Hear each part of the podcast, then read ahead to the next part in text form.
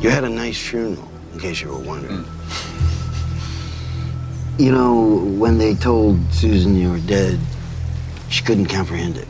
She said, Oh, no, not Robert. Oh, no. And not from something as trivial as a car bomb. That you're alive, it's a big relief.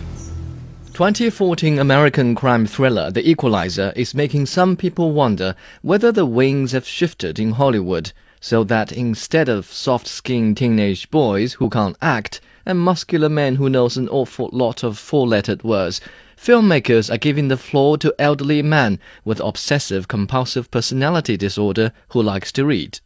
But that's not true. The age when manners and knowledge become the new sexy will not dawn on humanity until Hollywood goes bankrupt and is taken over by a union of wealthy librarians and bookstore owners.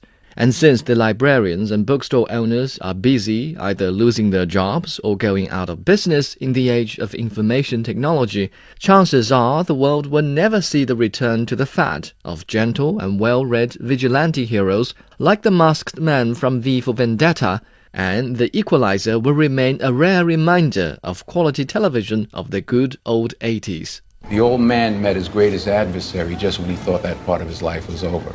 He saw himself in the fish came to respect it the more it fought. Why didn't he just let the fish go?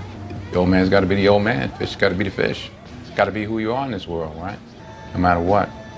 Denzel Washington plays a former espionage agent who lives a quiet life as a worker at a Boston hardware store. Despite a simple and quiet life, the extremely organized man has difficulty sleeping at night and often stays in a 24 7 diner to read literary classics. One day, a teenage prostitute he knows from the diner gets beaten up by the Russian mafia, and the man's attempt to secure the girl's freedom leads to a clash with one of the most powerful gangs on America's East Coast. I'm here for that girl. You gave me that a couple of nights ago. She got beat up pretty bad. I'm thinking that uh, maybe you have wrong address, дедушка. For a film that opens with the ritually simplistic chores of a lonesome man's stoic life, The Equalizer has surprisingly bloody action scenes. On the half hour mark, the story seems to hit a climax as Denzel Washington goes on a spontaneous rampage in the mafia's regional headquarters. One hour into the film, you would think you've seen everything you want to see in an action film, but with anticipation and curiosity, you still look forward to what's going to happen next take out five pimps, Robert. Took out the East Coast hub of Vladimir Pushkin. He's similar to the other oligarchs who jumped in bed with the Russian mafia, only he funds everything gasoline, weapons, girls, you name it. He's built an intricate network on both U.S. coasts that are incredibly well insulated. His money and political ties make him untouchable.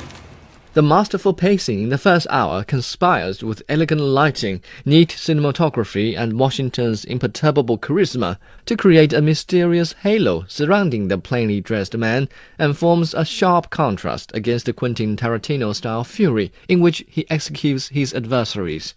Such is the charm of Oscar worthy duo Denzel Washington and director Antoine Fuqua.